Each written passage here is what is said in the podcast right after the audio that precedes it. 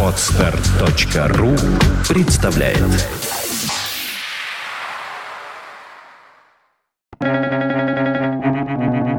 Свободное радио Компьюлента Животные изобретены растениями для перемещения их семян на большие расстояния. Теренс Маккена.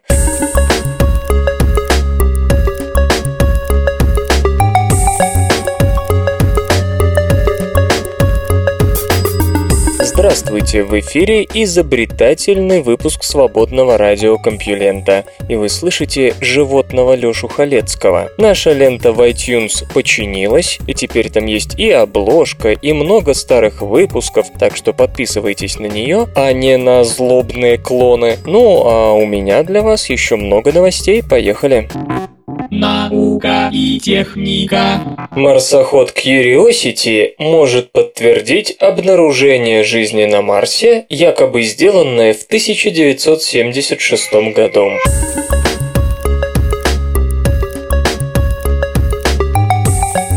Думы огромного количества людей вот уже несколько дней вращаются вокруг марсохода любопытства Curiosity, который успешно сел на Марс 6 августа. Одни предлагают взглянуть на кратер Гейла, сфотографированный камерой Themis, установленной на борту Mars Odyssey. Мозаичное изображение окрестностей ровера весит 325 мегабайт, так что будьте осторожны. Другие спешат поделиться детской радостью от того, что марсоход сделал свой первый панорамный панорамный снимок. Третьи, составляющие особенно многоголосый хор, на перебой указывают операторам миссии, что и как искать на Марсе. Среди них Гилберт Левин, который возглавлял печальной памяти эксперимент, проведенный одним из викингов на Красной планете в 1976 -м. Немного марсианского грунта смешали с питательной средой, которая содержала радиоактивный углерод. Идея была проста. Если в грунте присутствуют бактерии, они переработают переработают питательные вещества и выделят определенные молекулы, в частности двуокись углерода. И действительно было обнаружено выделение углекислого газа с содержанием радиоактивного углерода. Группа господина Левина купила шампанского и даже приняла поздравления от астронома Карла Сагана, главного на тот момент по поискам алиенов. Однако эксперимент, проведенный другим викингом, поверг ученых в ступор. Газовый хроматографический масс-спектрометр GCMS МС не нашел углеродных молекул. Начальники из НАСА сказали, что жизнь не может существовать без последних и объявили результаты эксперимента господина Левина спорными. Однако с тех пор некоторые участники эксперимента с GCMS признали, что их оборудование было недостаточно чувствительным, чтобы обнаружить органические молекулы даже в земной почве, не говоря уже о марсианском грунте. Именно поэтому господин Левин требует повторного анализа его исходных исходных данных, если любопытство все же найдет органические молекулы. Его позиция понятна, ведь он вместе с коллегами может оказаться непризнанным первооткрывателем жизни на Марсе. Есть, правда, вероятность, что повторный анализ сможет доказать неорганическое происхождение углекислого газа, но в этом случае душа господина Левина, по крайней мере, успокоится. НАСА пока хранит молчание. Возможно, что-то прояснится после того, как господин Левин сделает официальное заявление на конференции Международного общества оптической техники, которая пройдет на будущей неделе в Сан-Диего. Обнародована крупнейшая трехмерная карта неба.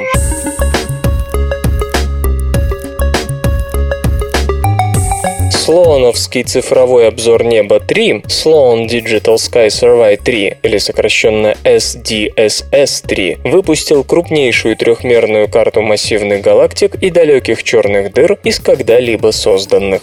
Новая карта демонстрирует местоположение и расстояние до Земли более миллиона галактик. Ее охват эквивалентен объему куба с гранью в 4 миллиарда световых лет. Прежде всего, с ее помощью мы хотели бы понять, как ускоряется ожидается расширение Вселенной, отмечает директор SDSS-3 Дэниел Эйзенштейн, представляющий Гарвард-Смитоновский центр астрофизики США.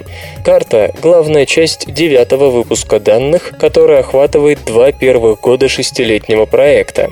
Представлены также изображения 200 миллионов галактик и спектры миллиона 350 тысяч. Спектров меньше, поскольку на них уходит больше времени, чем на фотографии, но именно они позволяют добавить в карту третье измерение, ибо по ним определяется расстояние до галактик.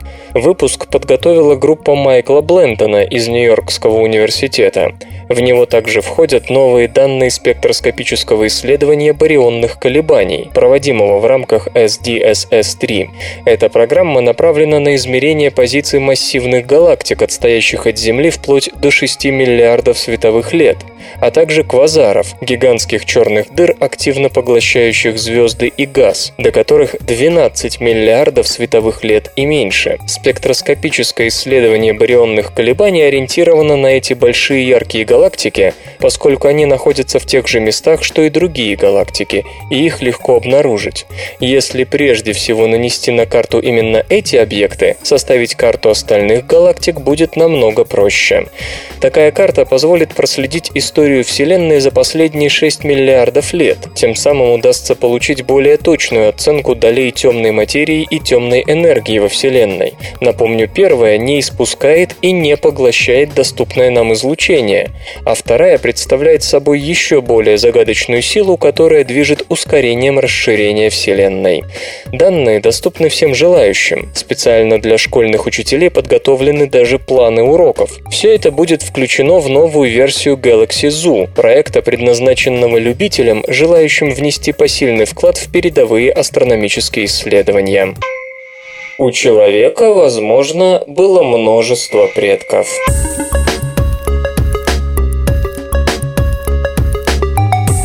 Ископаемые черепа показали, что миллион семьсот тысяч-2 миллиона лет назад в Африке сосуществовали по крайней мере три вида, принадлежавших роду Homo. Новое исследование фокусируется на Homo rudolfensis, гоминине с относительно плоским лицом, который был впервые выделен по единственному большому черепу в 1972 году. С тех пор к этому виду было отнесено несколько других крупных черепов, но ни один из них не имел одновременно лицо и нижнюю челюсть, а в палеоантропологии лица и челюсти играют очень важную роль в определении видовой принадлежности. Без полного черепа было трудно прийти к консенсусу о том, к кому относятся экземпляры – к Homo rudolfensis или же к другим видам Homo, которые жили примерно в то же время – Homo habilis и Homo erectus. Между тем вопрос важен, ибо понимание того, как много различных видов Homo сосуществовали, поможет выяснить, определялась ли история человеческого рода жесткой конкуренцией между гомининами или же имело место наследование одного вида другому. Наконец-то можно говорить о частичном исчезновении неопределенности. В пустынной местности под названием Кообифора на севере Кении были обнаружены три окаменелости – две нижние челюсти и нижняя часть лица несовершеннолетней особи. Миф Лики из Института Турканского бассейна, Кения, и ее коллеги описывают зубную дугу как почти прямоугольную и очень похожую на ту, что была у черепа, найденного в 1972. Кроме того, место соединения скул и неба вынесено довольно далеко вперед. Тем не менее, во многом результаты исследования порождают больше вопросов, чем ответов. Один из образцов нижней челюсти, который большинством специалистов относится к Homo rudolfensis, имеет более округлую зубную дугу. Госпожа Лики и ее коллеги полагают, что это другой вид, возможно, Homo habilis. Может статься, это ни то, ни другое. Если и впрямь в одном периоде эволюционной истории сосуществовали целых четыре вида Homo, возникает вопрос о том, как они относились друг к другу. Но в действительности нет уверенности, что эти виды оказывались в одном и том же месте в одно и то же время. Интернет и связь. Google улучшает систему персонализированного поиска.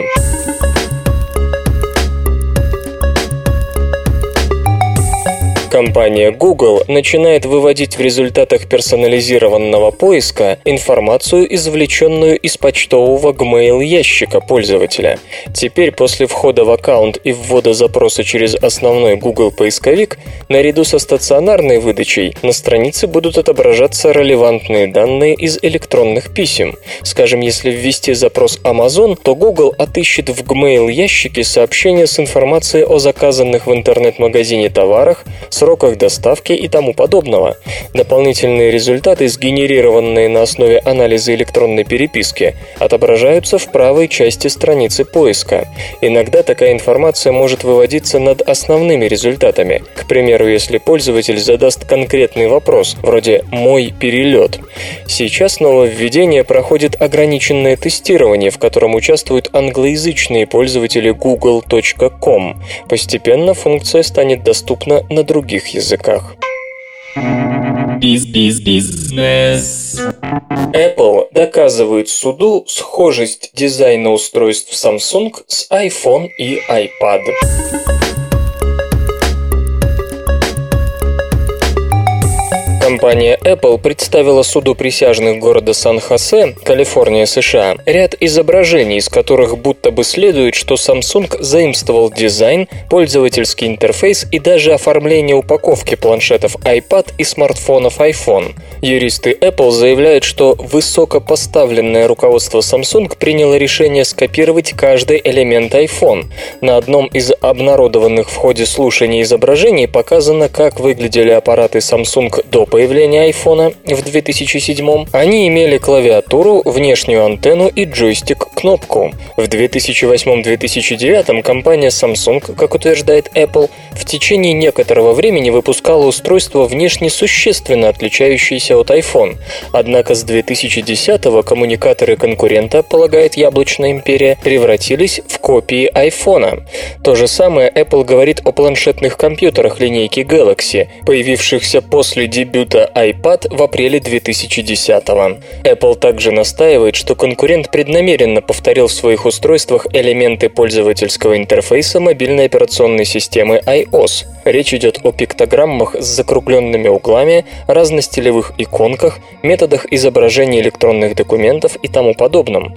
Apple оценивает свой ущерб в 2,5 миллиарда долларов, утверждая, что компания Samsung вышла в лидеры на мировом рынке коммуникаторов только благодаря тому, что решила решила конкурировать, повторяя Apple. Копировать проще, чем заниматься инновациями, резюмирует юристы истца. Samsung же утверждает, что еще до появления iPhone на рынок выходили сотовые аппараты с экранами большого размера, а Apple просто-напросто пытается задушить конкуренцию и ограничить выбор для потребителей в попытках сохранить свою исторически чрезмерную прибыль.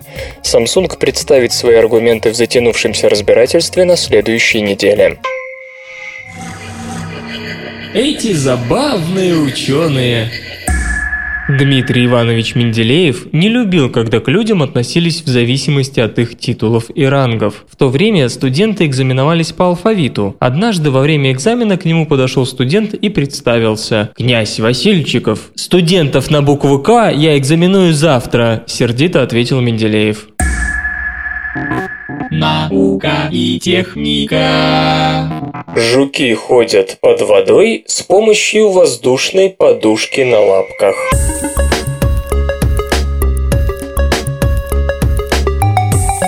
Чтобы удержаться на влажной поверхности, щавелевый листоед использует своеобразную воздушную подушку, запас воздуха на каждой лапке, который осушает поверхность и позволяет волоскам лапки с ней сцепиться. Сейчас уже никого не удивляет, что насекомые могут ходить по стенам и потолку, но щавелевый листоед, красивый зеленый жук, питающийся наземными растениями, обладает удивительным умением. Он может ходить по влажной поверхности и даже под водой. Удивительно здесь то, что сам жук, если бросить его в воду, всплывет, но если он спустится под воду сам, своими, так сказать, ногами, то пойдет по дну так, как если бы на нем висел груз. Исследователи из Кильского университета и Национального института материаловедения Японии сумели разгадать загадку жука. Лапки листоеда, как и у многих его сородичей, покрыты микроволосками, которые помогают насекомым цепляться к поверхности. Некоторые жуки даже смазывают лапки особыми липкими маслами, чтобы усилить адгезивные свойства волосков. Но все это хорошо работает в сухих условиях, а на влажной поверхности молекулы воды не дадут волоскам соприкоснуться с ней, и даже масло тут не поможет. В статье исследователи пишут, что щавелевый листоед на каждом шагу осушает поверхность под своей лапкой. В воду он берет запас воздуха, который удерживают те самые волоски, и получается, что у каждой лапки есть своя воздушная подушка. Воздух вытесняет воду между лапкой и поверхностью, и волоски с маслом могут за нее зацепиться. Сила сцепления лапок жука с подводной поверхностью довольно значительна. В экспериментах насекомые могли, идя по дну, еще и тащить за собой привязанный груз, который плыл на поверхности. Если воздуха на лапках листоеда не было, например, из-за детергента, добавленного в воду, то жук удержаться на дне не мог. Исследователи попробовали сделать модель конечности жука и еще раз подтвердили важность воздушной подушки. Прочность сцепления зависела от того, сколько воздуха запасут щетинки в искусственной лапке. Очевидно, эти данные способны помочь в создании новых материалов, которые предназначаются для использования в условиях высокой влажности и при проектировании подводных аппаратов. Стресс заставляет мужчин любить полненьких.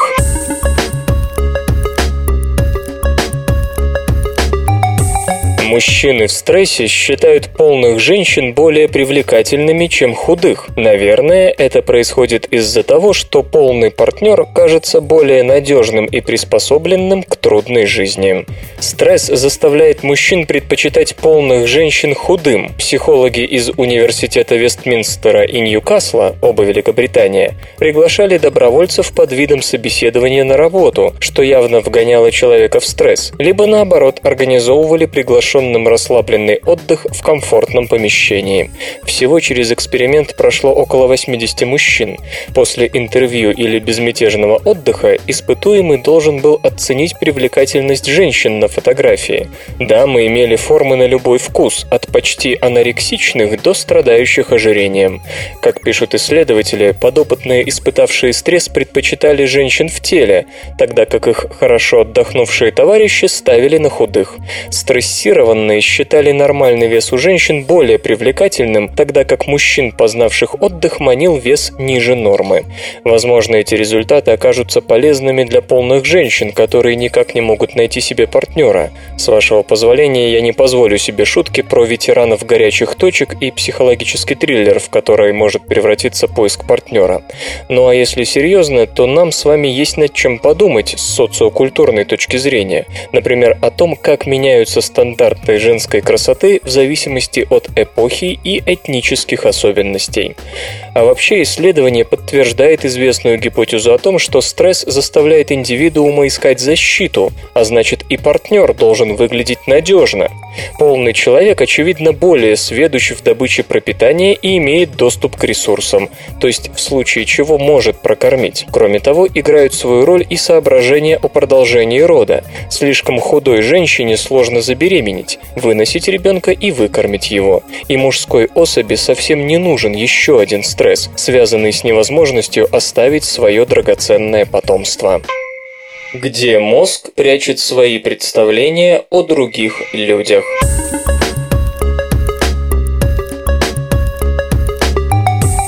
Найдена область коры мозга, которая отвечает за нашу способность понимать личность другого человека, его мысли и мотивы поступков. Когда мы пытаемся понять мысли другого человека, мотивы его поведения, то строим в голове модель чужого психического состояния.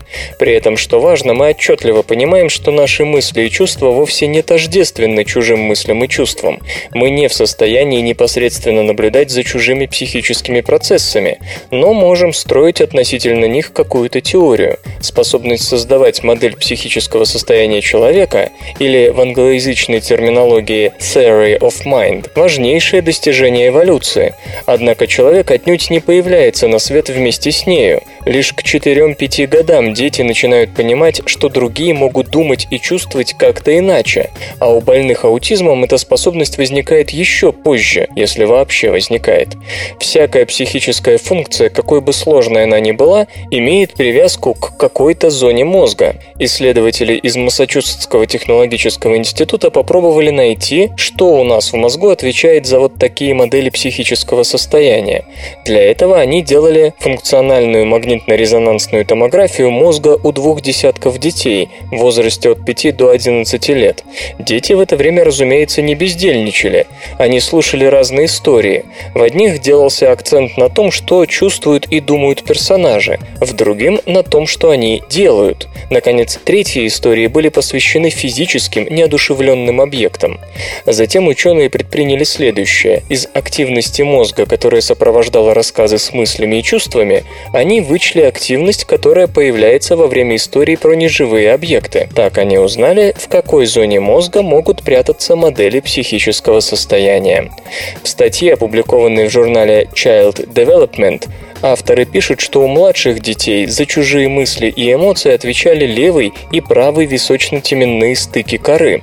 Однако эти же зоны отвечали и за внешнюю сторону истории. Они также реагировали на действия персонажей. С возрастом височно-теменные стыки начинали специализироваться именно на духовной жизни других.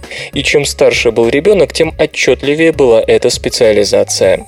Вторая серия экспериментов была вариацией стандартного теста, выявляющего способность способности строить теории разума. Тест заключается в том, что ребенку показывают двух кукол с корзинками. Одна из кукол берет стеклянный шарик и кладет к себе в корзинку, после чего уходит. В это время вторая кукла достает этот шарик и прячет в своей корзинке. Возвращается первая кукла. Вопрос, где первая кукла будет искать свой шарик? Теория разума говорит нам, что кукла должна в первую очередь сунуться в свою корзинку. Она ведь не знает, что шарик украли. Но маленькие дети полагают, что кукла сразу полезет в чужую корзинку, так как они ведь видели, как шарик перепрятали. А раз видели, то и отсутствовавшая кукла об этом знает. Этот тест исследователи осложнили вопросами морально-этического характера. От детей требовалось вынести оценку действиям кукол. Это позволяло измерить степень развитости модели чужого психического состояния. В итоге оказалось, что теории разума даются нам тем лучше, чем лучше работает правый височный теменной стык коры мозга. То, что исследователям удалось обнаружить зону, где прячется наша способность понимать чужую личность, весьма пригодится тем, кто занимается проблемой аутизма. Аутисты испытывают трудности в социализации, что не в последнюю очередь связано с неразвитой способностью строить теории чужого разума.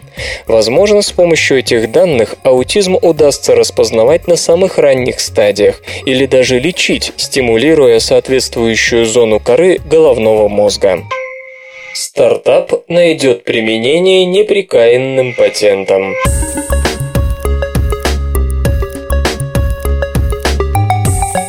К концу августа должен открыться любопытный сайт marblar.com, который предложит неплохие денежные призы тем, кто придумает, что делать с запатентованными технологиями, не получившими должного внедрения. В университетах пылится немало стоящих изобретений, подчеркивает руководитель проекта Даниэл Перес.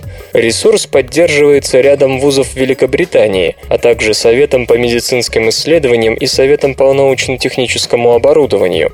Все они хотели бы выжить побольше денег из неработающих идей и не пожалеют 10 тысяч фунтов стерлингов тому, кто расскажет, что делать.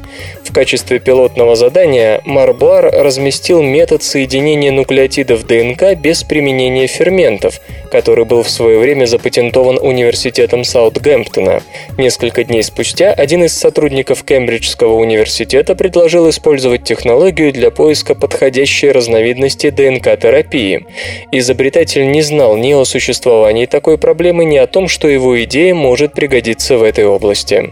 Марблар – лишь один из целого ряда сайтов, которые пытаются в той или иной форме стимулировать изобретательство. Например, Article One просит пользователей найти прототип Prior Art, то есть показать, что изобретение существовало до того, как его запатентовали. Тем самым с фирм, пользующихся этими технологиями, можно снять обвинения в нарушении патента. На сайте Innocentive различные компании и учреждения платят деньги за решение той или иной конкретной проблемы. К примеру, примеру, за разработку на уровне патентной заявки портативных систем хранения дождевой воды для развивающихся стран, iBridge Network и YET2 помогают изобретателям находить фирмы, которые согласятся лицензировать технологии для последующего коммерческого использования. Марблар, кстати сказать, рискует, ведь одна идея практического использования какого-нибудь патента может породить целую индустрию, а в патентном праве тот, кто придумал новое приложение для технологии, рассматривается наравне с изобретателем. Согласится ли человек на 10 тысяч фунтов, понимая, что дает возможность кому-то другому заработать миллиарды? Железо и, и, и, и гаджеты. Разработка Android-консоли OUYA успешно профинансирована.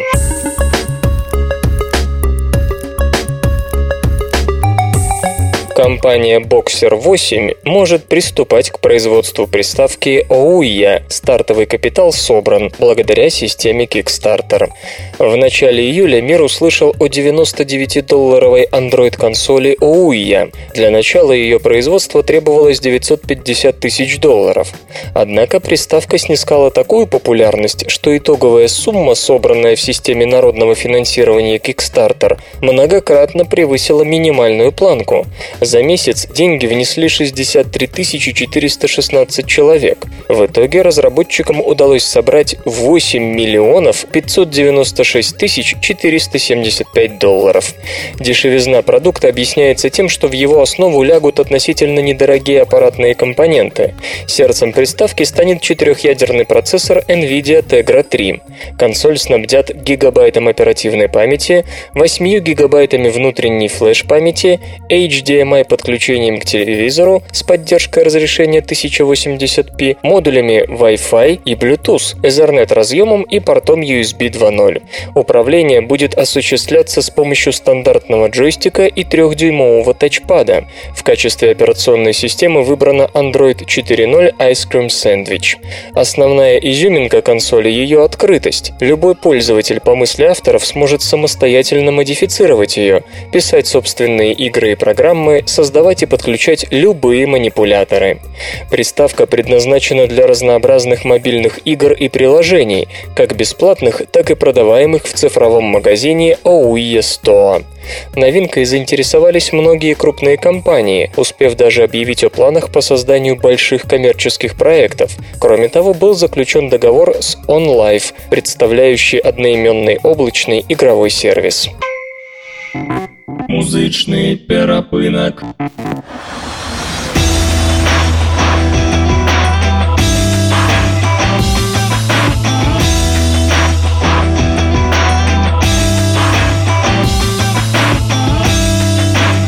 Сегодня в эфире свободного радиокомпьюлента группа 25 кадр, а получать эстетическое удовольствие мы будем от песни «Тик-так».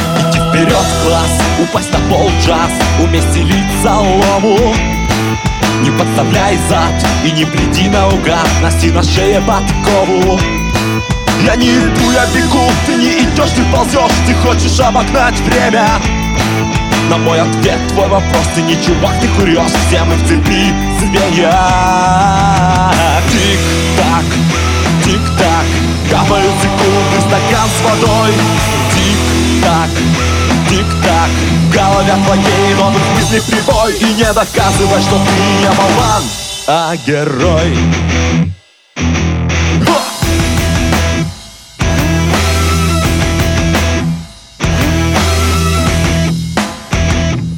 Пароль, бордель, честь, касание губ, жесть Оставят отпечаток. Не стоит и гроша, казенная душа Сердечко без заплаток Не поворачивай взгляд на стрелки старых часов Там не найдешь правды. Но мой ответ, твой вопрос от предложения, где спрос. Давай умрем завтра. Тик-так, тик-так Капают секунды, стакан с водой. Тик-так, тик-так В голове твоей новых мыслей прибой. И не доказывай, что ты не болван, а герой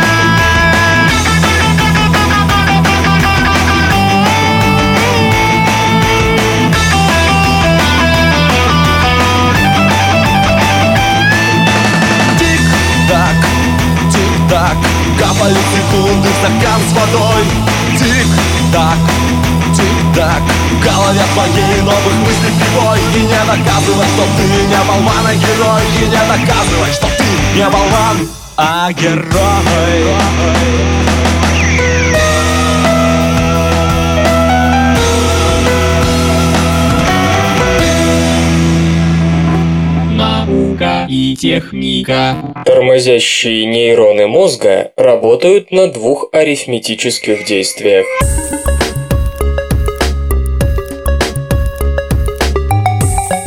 Нейрофизиологи выяснили, как тормозящие нейроны регулируют нервную реакцию на раздражение. В мозгу существует множество разновидностей нейронов. Одни из них возбудительные, другие тормозящие. Тормозящих меньше, чем возбуждающих, но без них было бы невозможно выполнить никакую работу. Торможение необходимо для регуляции силы сигнала и, соответственно, для его корректной обработки и адекватного ответа. Существует мнение, что многие психоневрологические заболевания, вплоть до аутизма и шизофрении, случаются из-за нарушений баланса между возбуждением и торможением, из-за сверхвысокой или слишком низкой активности тормозящих нейронов. Ученым из Массачусетского технологического института удалось узнать кое-что важное о функционировании тормозящих нервных клеток. Образно говоря, в своей работе эти нейроны опираются на два арифметических действия – вычитание и деление, мышления. Исследователи изучали два больших класса тормозящих нейронов – парвальбумин синтезирующие и самотостин синтезирующие. И те, и другие относятся к интернейронам, то есть контактируют только с другими нейронами мозга. Те, что синтезируют парвальбумин, так называемые PV-нейроны, соединяются с телом другой нервной клетки. Синтезирующие самотостатин, СОМ-нейроны, соединены с дендритами других нейронов. И СОМ, и PV-нейроны работают с пирамидальными клетками, которые относятся к возбудительным нейронам и служат коллекторами информации от других нервных клеток, собирая ее через огромное множество дендритов. Чтобы понять, как работают PV-нейроны и СОМ-нейроны, исследователи вставили в них светочувствительный белок, один из канальных родопсинов. Под действием света он вызывает перераспределение ионов по обе стороны клеточной мембраны, и за счет этого может появляться электрический импульс. То есть ученые получили возможность возбуждать нужные им тормозящие нейроны, попросту освещая их. За реакцией подведомственных им пирамидальных клеток исследователи следили по изменению уровня ионов кальция, который отражает степень электрической активности. Эксперименты проводились с живыми мышами. Животным показывали брусок, стоявший вертикально, наклонно или вообще лежавший на поверхности, и следили за передачей зрительного сигнала в мозг. Одновременно стимулировали тормозящие нейроны. Оказалось, что парвальбуминовые нейроны уменьшают общую активность за счет уменьшения числа возбудившихся клеток, а соматостатиновые просто снижают ее уровень, вычитают, не влияя на число проводников. Это можно пояснить на примере чувствительных нейронов. Сенсорные клетки настроены на определенный стимул. В случае зрительных ощущений это может быть, например, яркость или информация о расположении предмета. Когда на нейроны яркости действуют вычитающие сомнейроны, это сужает диапазон восприятия, и клетки становятся более избирательными, например, перестают реагировать на слишком яркое или неяркое. Если работают делящие PV-нейроны, диапазон стимула остается тот же, но меняется сила ответа. Например, как много клеток ответит на стимул. То есть сигнал идет по меньшему числу клеток, но диапазон чувствительности при этом остается тем же. Общее число клеток, которое могло бы провести сигнал, как бы делится на PV-нейроны. В результате согласованной работы этих двух классов тормозящих нейронов происходит тщательная регуляция ответа на внешние раздражители. Нейроны не перевозбуждаются, и ответ получается симметричным. Скорее всего, торможение точно так же работает и в прочих процессах, включая высшие когнитивные функции. В ближайшем будущем исследователи хотят проверить, как влияют на функционирование тормозящих нейронов мутации, часто встречающиеся у больных аутизмом. Чтобы победить рак, нужно лечить здоровые клетки.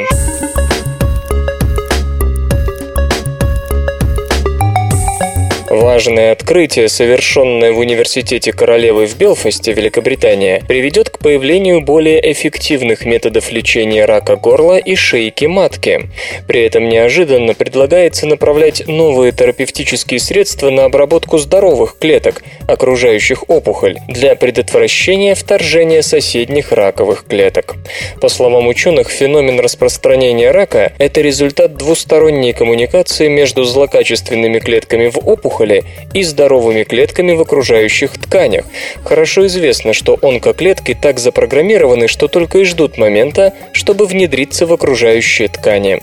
Но оказывается, здоровые клетки тоже запрограммированы на то, чтобы посылать сообщения злокачественным клеткам с приглашением на вторжение. А значит, если удастся эти сообщения погасить, то и распространение опухоли будет заблокировано.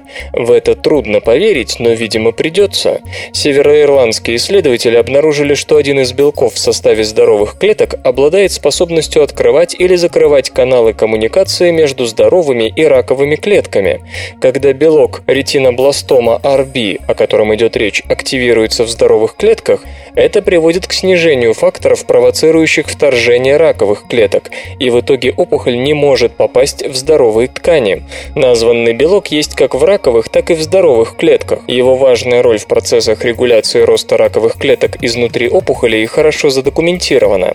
Однако ученым впервые удалось выяснить, чем RB занимается в здоровых клетках для провоцирования или, наоборот, недопущения дальнейшего распространения раковых клеток. Исследование проводилось с использованием специально выращенных трехмерных образцов тканей для репликации стромальных тканей, существующих в основании и вокруг опухолей горла и шейки матки.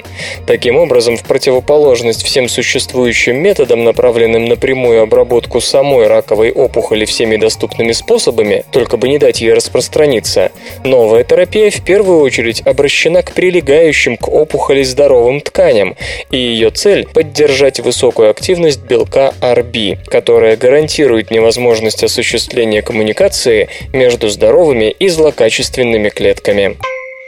Новые ферменты в 15 тысяч раз эффективнее в уничтожении боевых химических веществ.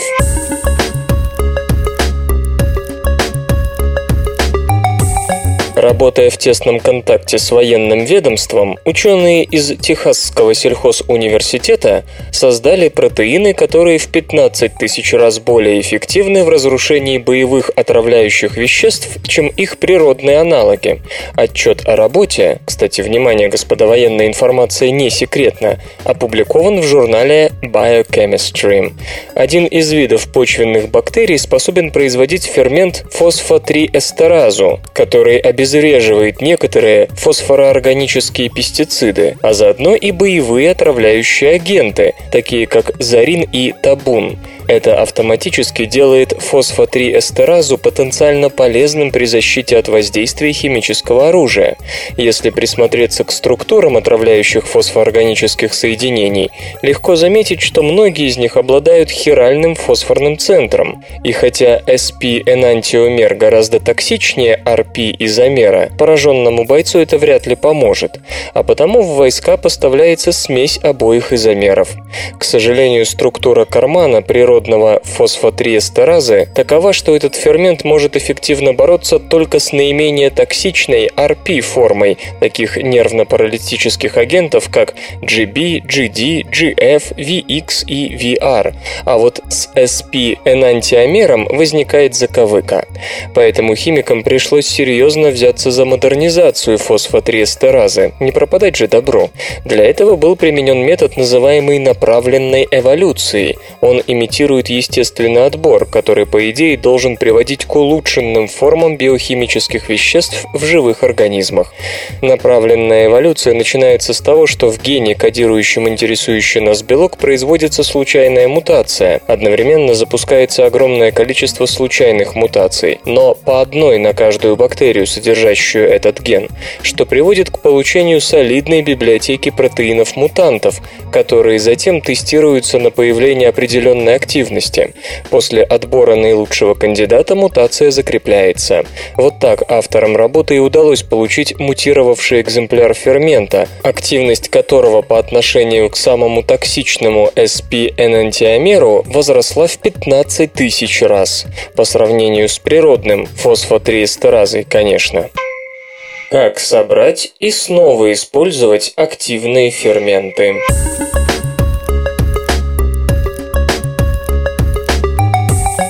Исследователи из Университета Клемсона, США, освоили метод сбора ферментов без потери их биоактивности, а результаты своей работы, которая способна оказать значительное влияние на изыскание в области онкологических заболеваний, опубликовали в журнале Small.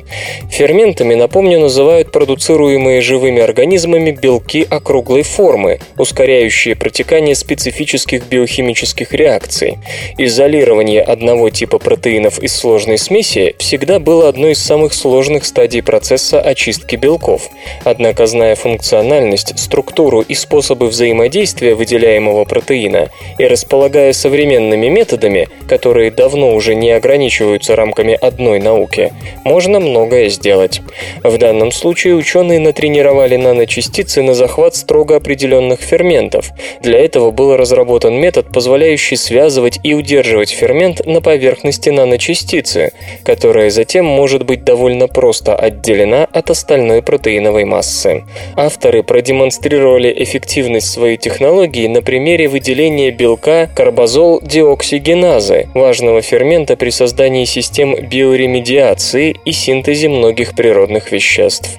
Фермент ловили на азид-модифицированные карбозолильные фрагменты, привязанные к поверхности полинаночастиц, используя клик-реакцию реакцию. Последующий анализ выловленного фермента подтвердил его целостность и готовность к дальнейшему использованию по прямому назначению. Таким образом, можно говорить о создании в меру универсального метода экстракции известных ферментов. Кроме того, у этой технологии может быть еще одно весьма неожиданное применение. Такие наночастицы-приманки вполне способны разрушать жизнеспособность раковых клеток, связывая критически важные белки. С другой стороны, тем же самым занимаются тысячи ингибиторов ферментов, разработанных и разрабатываемых фармпромышленностью.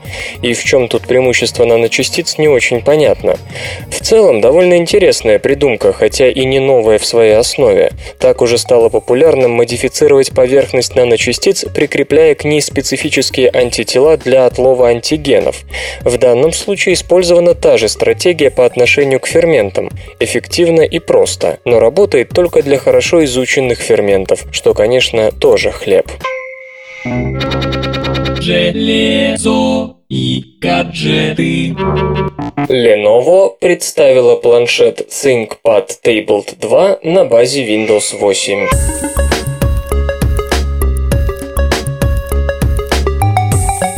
Компания Lenovo анонсировала сегодня планшетный компьютер ThinkPad Tablet 2, построенный на процессоре Intel Atom, платформа Clover Trail. Новинка оснащена сенсорным 10-дюймовым дисплеем с разрешением 1366 на 768 точек, применена IPS-матрица, 2 гигабайтами оперативной памяти и флеш-накопителем вместимостью до 64 гигабайт. Есть две камеры, 8-мегапиксельная тыловая и 2 мегапиксельная фронтальная. Планшет может комплектоваться модулем 3G 4G с поддержкой сетей HSPA+, и LTE, а также дактилоскопическим сенсором, упомянутый интерфейс micro-HDMI, USB-порт и слот для сменных карт памяти. Весит устройство приблизительно 600 граммов, его толщина 9,8 мм. Заявленное время автономной работы на одной подзарядке аккумуляторной батареи достигает 10 часов. Lenovo предложит для ThinkPad Table 2 опциональную клавиатуру и док-станцию с тремя USB-разъемами, интерфейсом HDMI и сетевым контроллером Gigabit Ethernet. На планшет инсталлирована операционная система Windows 8 Pro. В продажу новинка поступит 26 октября, одновременно с выходом Windows 8. Цена пока не уточняется.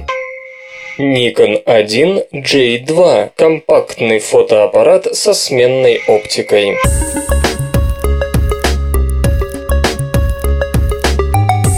Компания Nikon представила сегодня фотоаппарат Nikon 1J2 со сменной оптикой и КМОП-матрицей формата CX размером 13,2 на 8,8 мм с 10 миллионами эффективных пикселов. Новинка является улучшенной версией камеры Nikon 1J1, использующей революционную цифровую фотосистему Nikon 1, анонсированную в сентябре 2011 По сравнению с оригинальной моделью, Nikon 1J2 получила 3-дюймовый дисплей более высокого разрешения – 921 тысяча точек, новый режим съемки с эффектами Creative Mode и металлический корпус. При этом цена снижена с 650 до 550 долларов с объективом 10-30 мм.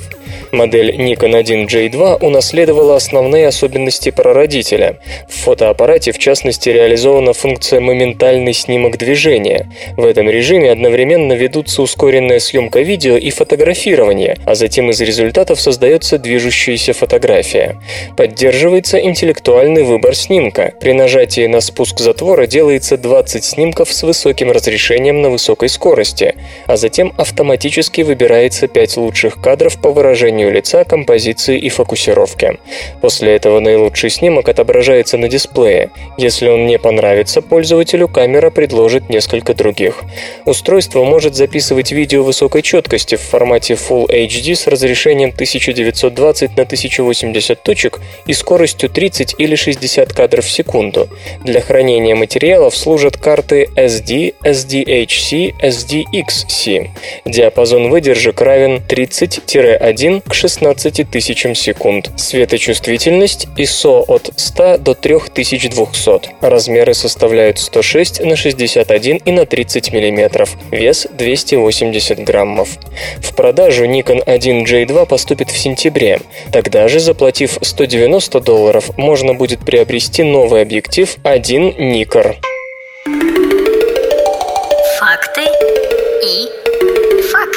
Знаете ли вы, что самая крутая улица в мире, Болдуин-стрит, находится в городе Дьюндин, Новая Зеландия? Она поднимается под углом 38 градусов и настолько крута, что на ней вывешены специальные предупредительные таблички. Для сравнения, самые крутые улицы Сан-Франциско, Филберт-стрит и 22 имеют наклон всего 28,35 градуса. Наука и техника. Солнечная энергетика берет уроки у подсолнуха.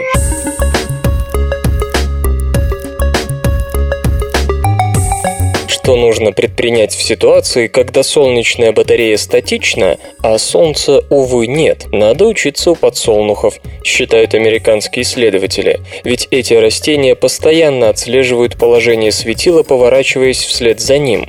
Угол между солнечной батареей и падающими на нее лучами чрезвычайно важен для достижения максимальной эффективности абсорбции света, а потому вместе с дорогими солнечными панелями принято поставлять сложную и не менее дорогую систему моторов и приводов. Причем панели для домашнего использования такой поворотной системой, к сожалению или к счастью для нашего кармана, не оснащаются со всеми вытекающими последствиями для эффективности установки. Таким образом, становится очевидной потребность в создании простой и дешевой технологии механической подстройки, которая могла бы пригодиться обывателю. Понаблюдав за подсолнухами, сотрудники Университета Висконсин-Мэдисон США разработали нанокомпозит, способный скручиваться и двигаться в ответ на нагрев солнечными лучами. Применение такого материала при монтаже батареи позволило резко увеличить ее общую эффективность. Разработанный светочувствительный композит, вернее теплочувствительный, поскольку нагревают его солнечные лучи, основан на использовании жидкокристаллических эластомеров LCE, которые способны изменять свой внутренний порядок в ответ на облучение светом. Это изменение порядка или ориентации внутри материала приводит к осязаемым механическим изменениям. Материал начинает скручиваться, попав в солнечный свет, а затем, оказавшись в тени, релаксирует в исходное состояние. В самих LCE ничего сверхнового нет, но ученым удалось сделать их гораздо более чувствительными, добавив одностенные углеродные нанотрубки. Дело в том, что LCE чувствительны только к специфическим длинам волн света, которые они, нагреваясь, способны эффективно поглощать, в то время как большая часть солнечного света будет просто пропадать. Углеродные нанотрубки, наоборот, эффективно поглощают в широком диапазоне длин волн, генерируя тепло, которое и обеспечивает фазовый переход в LCE-матрице. И тогда становится возможным использовать простое параболическое зеркало, размещенное за LCE-матрицей для концентрации света. Конечный механизм выглядит так. Колонны из LCE композита поддерживают солнечную панель таким образом, чтобы в течение светового дня одна или две колонны все время находились прямо против светила и, нагреваясь, наклоняли батарею под нужным углом. Авторы разработки утверждают, что как в лабораторных, так и в полевых тестах система с LCE позиционированием продемонстрировала значительно более высокий фототок по сравнению с обычной панелью. Лишь два момента представляются здесь сомнительными. Хорошо, когда панель маленькая и легкая, но ведь и толку тогда от нее не очень много. А сможет ли LCE композит выдержать и тем более двигать вверх-вниз батарею, пригодную для домашнего использования, а батарею солнечной электростанции? И сколько тогда этого композита понадобится? И второе, неужели LCE и углеродные нанотрубки в одном флаконе в шести колоннах дешевле пары сервоприводов, датчика освещенности и небольшого управляющего компьютера. Автомобили пытаются сбросить вес и стать экономичнее.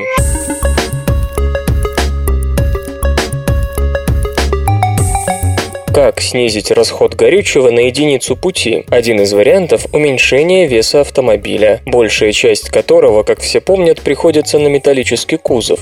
Но, принимая во внимание требования к безопасности пассажиров, не так-то просто сбросить пару-сотню килограммов и не потерять беспокоящихся о своей жизни покупателей. На днях автогигант General Motors сообщил об инвестировании в американскую компанию Nano Steel, насчитывающую всего 34 сотрудника сотрудника и занимающуюся разработкой стали, которая, по-видимому, позволит General Motors производить гораздо более легкие кузова без нежелательных последствий для будущих пассажиров. Что отличает продукцию Steel от других облегченных металлических материалов? В первую очередь ковкость. Так, например, углеродное волокно, из которого создан корпус роскошной Lamborghini Sesto, демонстрирует фантастическое соотношение твердости к весу. Но в отличие от стали, этот материал вряд ли когда-нибудь покинет нишу суперкаров из-за заоблачной цены производства и ремонта. А вот наностил, как говорят, способна производить и формовать детали на том же оборудовании, которое используется при работе с обычной сталью. Более того, наностил разработки подходят для холодной формовки, что позволит производителю сэкономить на энергии, идущей на нагрев обычной стали. General Motors уже подтвердила, что те же роботы, что создают экстерьер Chevy Volt могут работать с материалом наностил без какой-либо дополнительной настройки. Подробности технологии, конечно же, не разглашаются, а жаль. Известно, однако, что высокую прочность при малом весе наностил материалу придает в том числе метод сверхбыстрой закалки листов сразу после прокатки, который не позволяет наноразмерным зернам разойтись, образуя вредные поры. В этой связи интересно взглянуть на другие инвестиции General Motors и их судьбу. В 2010 этом GM Ventures вложилась в компанию Broad Automotive, собиравшуюся выпустить на рынок гибрид, заряжающийся от розетки. Однако уже в этом году Bright Automotive не смогла обслуживать свои долги, а General Motors от чего-то не стала ей помогать и свернула деятельность. Тогда же GM инвестировала 3 миллиона 200 тысяч долларов в компанию Sakti 3, разрабатывающую твердотельные перезаряжаемые батареи без использования горючих жидкостей, электролитов, и способных держать заряд дольше обычного. Компания пока жива, но об успехах что-то не слышно. Еще больше, 7,5 миллионов, General Motors вложила в производителя зарядных станций на солнечных батареях SunLogix, которые действуют в точках продаж Chevrolet Volt в США. Тут бизнес идет, и компания собирается строить новую штаб-квартиру. Сложно сказать, насколько серьезны намерения GM в этих ставках на батареи и гибриды. Сталь, она как-то надежнее, конечно. В древней Месоамерике, возможно, шла оживленная торговля птицей.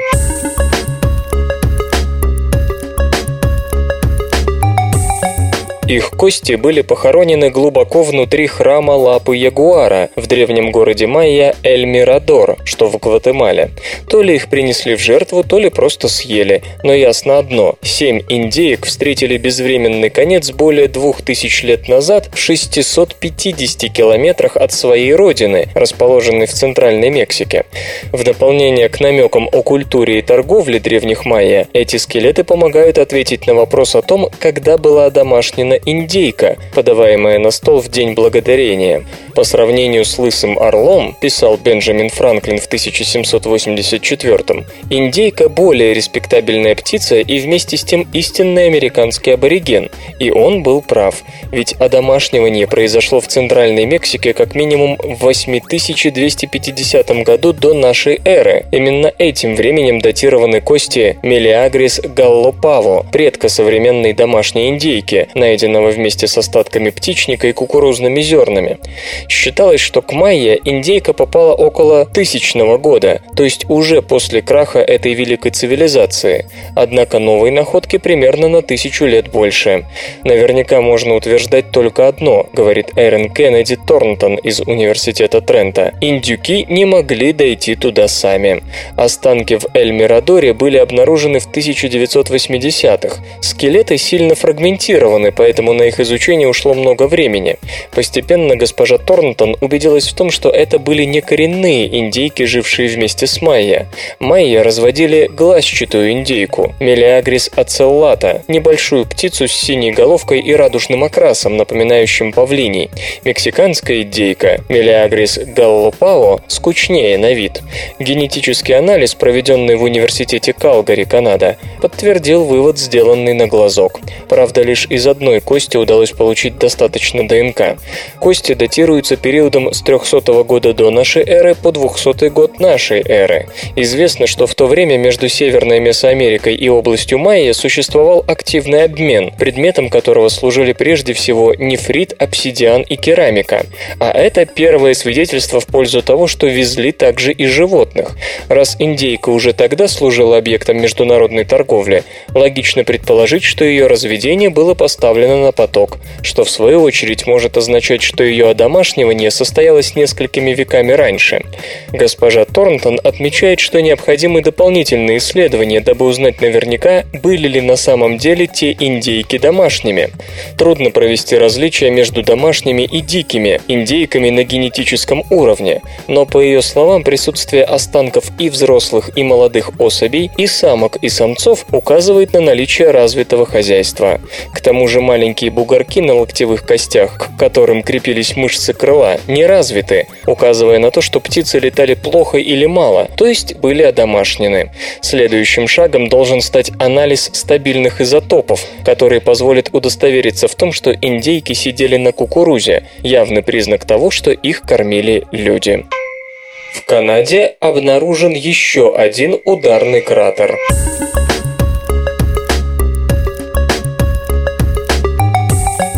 Исследователи из Университета Соскочевана и Геологической службы Канады обнаружили огромный метеоритный кратер, образовавшийся миллионы лет назад в западной части канадской Арктики.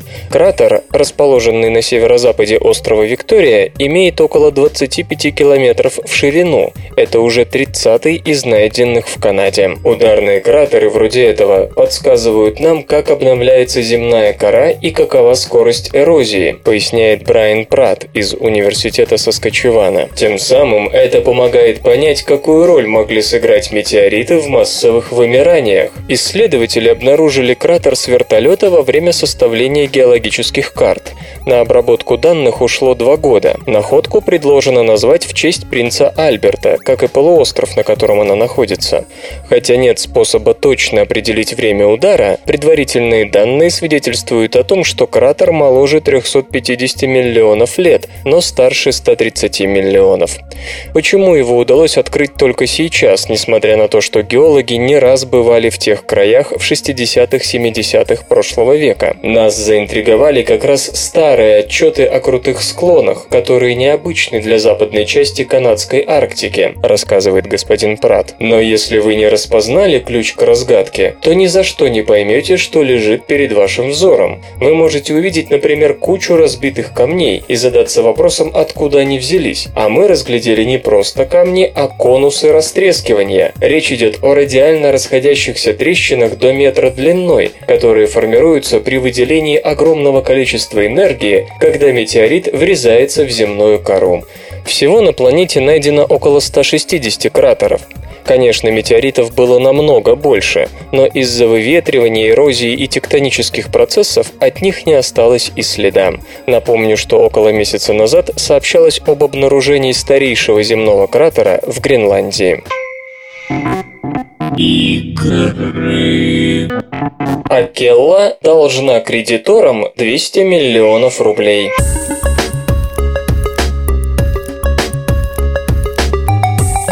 Над не самым последним и далеко не бездарным отечественным издателем и разработчиком компьютерных игр нависла реальная угроза банкротства.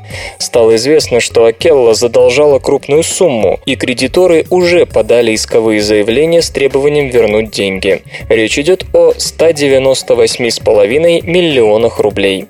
Арбитражный суд Москвы зарегистрировал три иска, касающихся долгов. Крупнейшим кредитором является судостроительный банк, из иска которого следует, что издательство должно вернуть ему 151 миллион 700 тысяч рублей. Вслед за банком иски подали лизинговая компания «Бизнес Альянс», потребовавшая 45,5 миллионов, и компания «Аэроэлектромаш», специализирующаяся на выпуске электрооборудования для авиа и космической техники.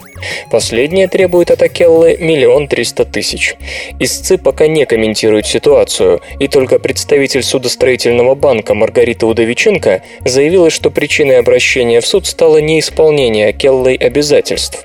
По словам вице-президента Акеллы Владимира Кудра, первостепенная задача компании договориться с судостроительным банком.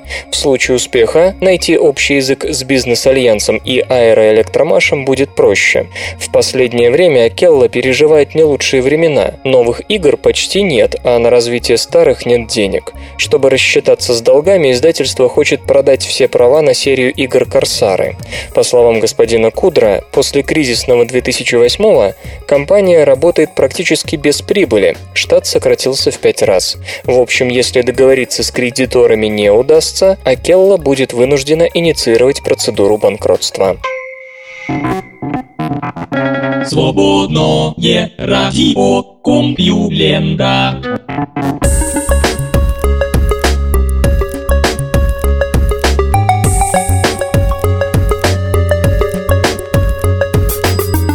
Изобретательный выпуск СРК подошел к концу. Загляните на сайт компьюлента.ру, там новостей еще больше. Ну а меня, Лешу Халецкого, вы обязательно услышите завтра. Обещаю и держите себя в руках. Свободное радио Компьюлента. Скачать другие выпуски подкаста вы можете на podster.ru